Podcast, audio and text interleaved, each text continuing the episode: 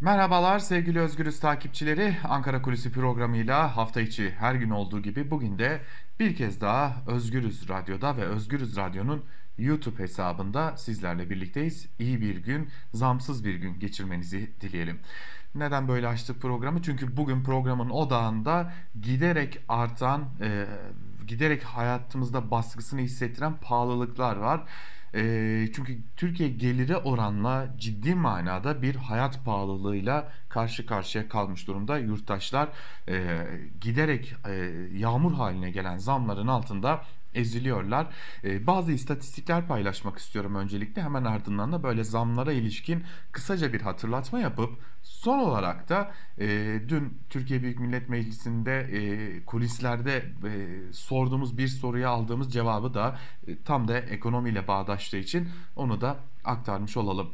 Şimdi Türkiye'de ücretlere yapılan genel bağlamda ücretlere yapılan zamlar %17 seviyesinde kalmış durumda. Yani asgari ücret %21.5 seviyesinde ancak dar, dar gelirlinin ağırlıklı gideri olan yani beslenmesi için hayatta kalması için e, o e, önemli olan gıda fiyatlarında ise tam yüzde otuzluk bir artış söz konusu ki buradan çok rahat bir şekilde e, aslında gelirlerin çok çok üzerinde bir gıda fiyatı artışıyla karşı karşıya olduğumuzu e, görüyoruz. Şimdi Karar Gazetesi'nden İbrahim Kahveci'nin köşesindeki bir bilgiyi de burada eklemek gerekecek.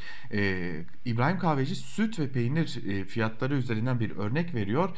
E, süt ve buna bağlı olarak yoğurt ile diğer çeşit peynir çeşitleri %15 civarında zam görüyor. Ancak süt ürünlerinde tüketim oranı en yüksek olan peynir fiyatı sadece %6.6 altı zam yaşamış diyor. Yani içinde bulunduğumuz fiyat artışlarının yani enflasyonun ne kadar gerçekçi olduğunu da e, sorguluyor. Şimdi bunu neden sorguluyoruz? Çünkü Cumhurbaşkanı Erdoğan'ın, AKP Genel Başkanı Erdoğan'ın ya da bir tezi vardı. Biz faizleri indirirsek enflasyon da inecek e, tarzında bir tezi vardı.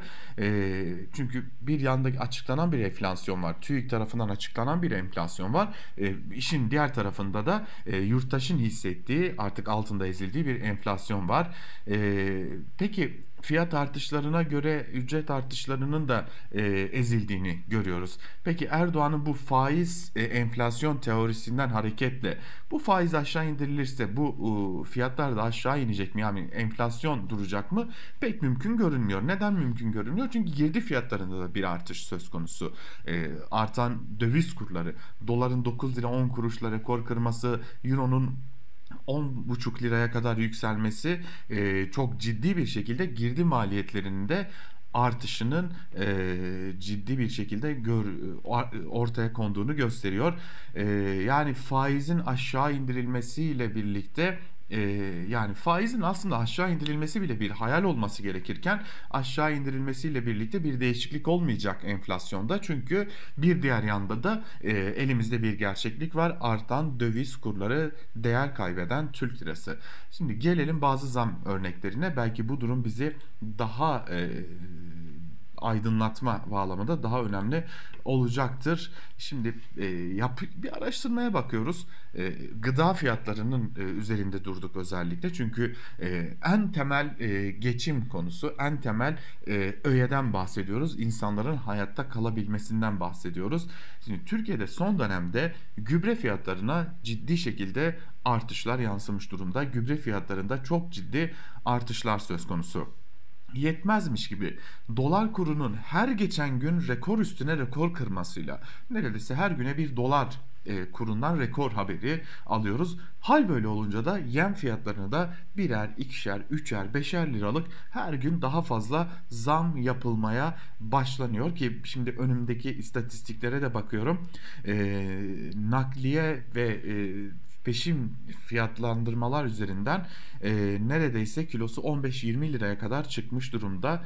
E, bu yani bu fiyat artışından bahsediyoruz. Tabi bir de e, çok ciddi şekilde yüzlerce lirayı bulan e, fiyatlar söz konusu ki bu neden önemli? Bunun bir yansıması da e, elbette ki hem gübre hem yem fiyatlarının yansıması da gıda fiyatlarına olacak. E, üstüne bunun nakliyesini koyduğumuzda e, artan e, ki şimdi oraya da geleceğiz e, motorine ve benzine e, eşel mobil sistemi kaldırılırsa ne olur ona da bakacağız. E, yani nakliye e, masraflarını da koyduğumuzda e, ciddi bir artış söz konusu gıda enflasyonunda. Ya hatta şimdi o konuya da bakalım. Şimdi eşel mobil sisteminden vazgeçişin sinyallerini vermeye başlıyor aslında. E, kaldı ki Gelir İdaresi Eski Strateji Geliştirme Daire Başkanı Nazmi Karyağdı da şunu söylüyor. Eğer eşel mobil sisteminden vazgeçilir ise bir anda akaryakıta 2,5 ila 3 lira oranında zam gelmesi kaçınılmaz. Yani Türkiye'de benzinin fiyatının 10 liranın çok çok üzerine çıkması anlamına geliyor ki bu litrede e, karşı karşıya kalınacak durum.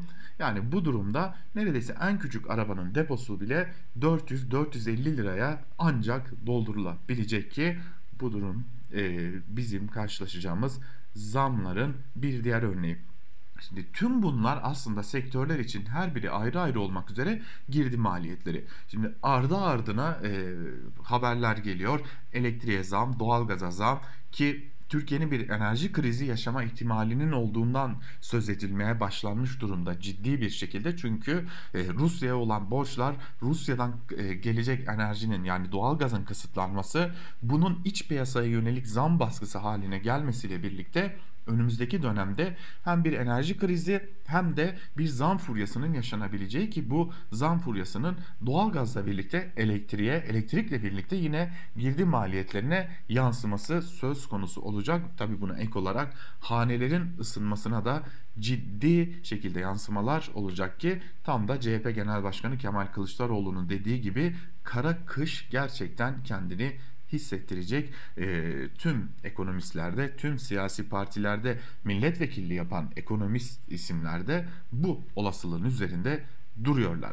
Şimdi bir diğer yandan girdi maliyetleri neyi etkileyecek? Artık mobilya sektörünü etkilemeye başlamış durumda. E, malum Türkiye'de evlilik sezonu aslında biraz da e, yazdan sonbahara geçişte e, ve kışa geçişte e, yoğunlaşır ve e, evleneceklerin ilk adresi mobilyacılardır.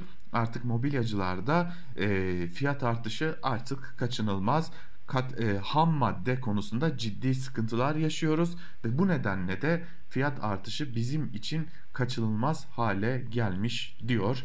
Şimdi şöyle bir toparladığımızda Türkiye ciddi bir zam yağmuruyla karşı karşıya kalacak. E, bu işin bir yanı bunun başka yanları da söz konusu elbette sadece Türkiye'de yaşayan insanları değil aynı zamanda Türkiye'de yaşayan hayvanları da ilgilendiren durumlar söz konusu.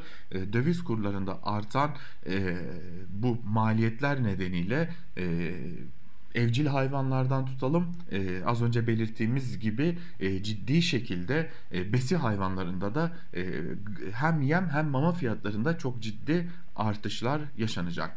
Şimdi gelelim bunun mecliste nasıl konuşulduğuna. Türkiye Büyük Millet Meclisi'nde hatırlayalım e, epeydir aslında seçim gündemi vardı. Acaba erken seçim olur mu olmaz mı diye. Şimdi bir AKP'li milletvekilinin bu konudaki yorumunu aktarmak gerekecek tam da burada. Biz bu ortamda seçime filan gitmeyiz, gidemeyiz diyor. AKP'li bir milletvekili. Bu bizim yapabileceğimiz intihar olur diyor.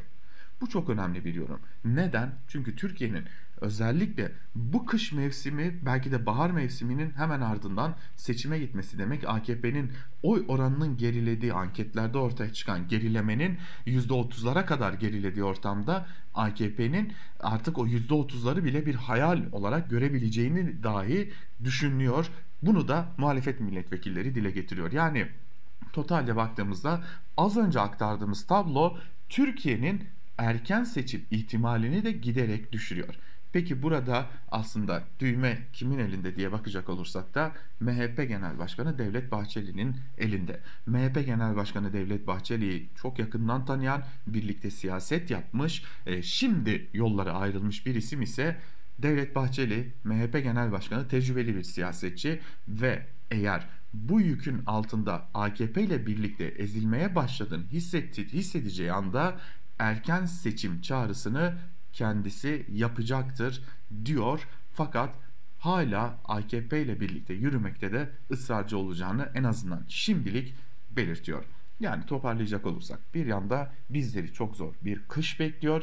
Diğer yanda da erken seçim tartışmalarını bahsettiğimiz zor geçecek kış şimdilik kapatmış gibi görünüyor. Ankara Kulisi'nden bugünlük de bu kadar. Bir başka programda görüşebilmek umuduyla. Hoşçakalın.